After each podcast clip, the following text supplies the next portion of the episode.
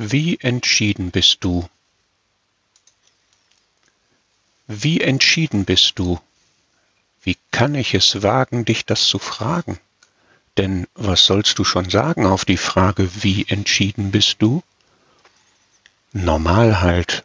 Aber halt, was ist normal, frage ich dich, wenn Jesus entschieden hat, sich ganz für dich zu geben, ist normal dann ganz oder teilweise entschieden? Du bist nicht ganz entschieden, denn es ist ganz viel verblieben in deinem Herz und Leben und du weißt genau, ich müsste es Jesus geben. Du bist wohl ziemlich entschieden, aber du ahnst, es ziemt sich für Jesus doch nur ganz entschieden zu sein. Kann man ein bisschen entschieden sein? Denn ich frage dich, ist ein bisschen nicht eigentlich ein Nein? Ist Entschiedenheit nicht ein ganz oder gar nicht? Und wenn nicht ganz, dann gar nicht? Bist du überhaupt entschieden? Wie kann ich es wagen, dich das zu fragen, denn was sollst du schon sagen auf die Frage, bist du entschieden? Die Antwort kann doch nur Ja sein, sonst wärst du nicht hier.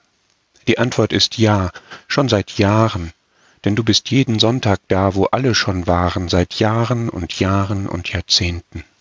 Und das ist gut so, aber ist Gewohnheit Entschiedenheit? Ist aus deiner Gewohnheit Entschiedenheit geworden? Hast du dich entschieden? Entschieden für was? Für was hast du dich entschieden? Nicht für ein Ding, denn Wer würde an ein billiges, geringes Ding sein ganzes wertvolles Leben hängen? Da muss mehr her. Nicht für eine Lehre, denn leere oder schwere Worte können ein Leben nicht füllen, dessen Durst nur zu stillen ist durch die Herrlichkeit der Ewigkeit, die Herrlichkeit der Ewigkeit Gottes. Nicht für eine Gemeinde, denn eine Gemeinschaft von Menschen kann auf Dauer nicht halten, was Gott verspricht. Du musst dich entscheiden für eine Person, für Gott, den Sohn.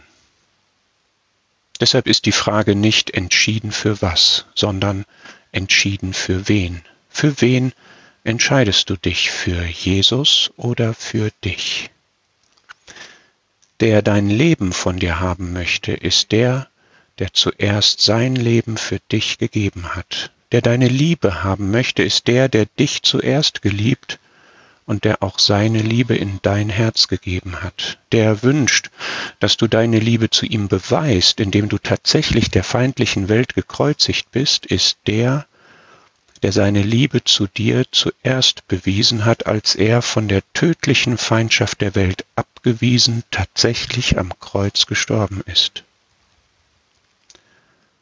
Der für dich will, dass du die Wahrheit lebst, dass du der Sünde gestorben bist, ist in Wahrheit nach Gottes Willen zuerst für deine Sünden gestorben. Der möchte, dass du ihm als Herrn dienst und seinen Willen tust, ist der, der selbst Gott gedient und nur Gottes Willen getan hat. Der dir ein Leben in der Wüste, aber vom Heiligen Geist erfüllt und geleitet verheißt, ist der, der selbst vom Heiligen Geist erfüllt in die Wüste geleitet wurde und diesen Heiligen Geist vom Himmel gesandt hat der dir, ob mit oder ohne Tod, die Erwartung der Herrlichkeit des Himmels gibt, ist der Christus, der nach seinem Tod in die Herrlichkeit des Himmels aufgefahren ist und dich dort erwartet.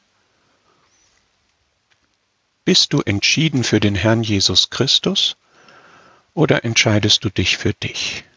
Er hat für dich geblutet und seinen letzten Herzschlag getan, und dein Herzblut strömt nur für dich selbst? Er hat für dich gelitten und sucht mit liebevollem Blick deine Dankbarkeit, und du sagst Nein, danke und scheust Leiden selbst nur in Form eines komischen Blicks?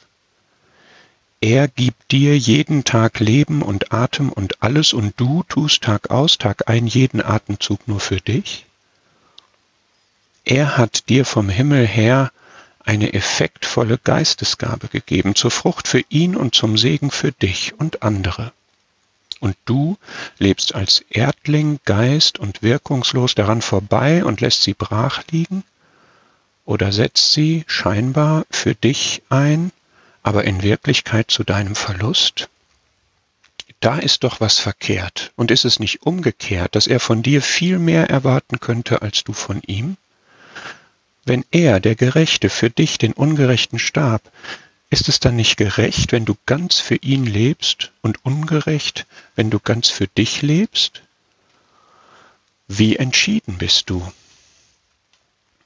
Entschieden sein heißt nicht fehlerfrei sein, sondern seine Fehler frei vor Gott bekennen und von Gott lernen sei entschieden wie David, der als glaubensstarker Mann in Mord und Ehebruch fiel, aber auf prophetischen Rat hin Buße tat. Und brich du nicht täglich virtuell die Ehe und ermorde durch deinen Hass deine Geschwister, sondern steh still vor dem prophetischen Wort, höre jetzt und tu Gottes Wort.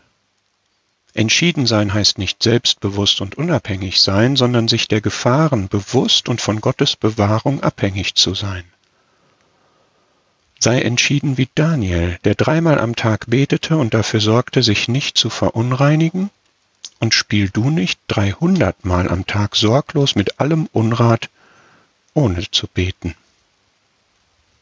Entschieden sein heißt nicht kraftvoll zielstrebig seine eigene Agenda zu verwirklichen, sondern als schwacher Gottes Agenda anzuerkennen und in seiner Kraft zu verwirklichen. Sei entschieden wie Jakob, der immer gewinnen wollte, der mit Gott kämpfte, der mit aller Kraft den Segen wollte, ihn nach dem Kampf als kraftlos hinkender Verlierer bekam und als Großvater am Ende seines Lebens zur Ruhe kam.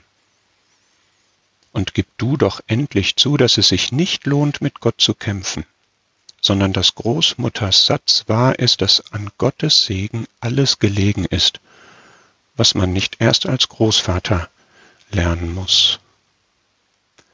Apropos Hinken. Dein Leben sei kein Hinken auf beiden Seiten, sondern folge lieber, wenn auch hinkend, mit beiden Beinen deinem Herrn und Meister.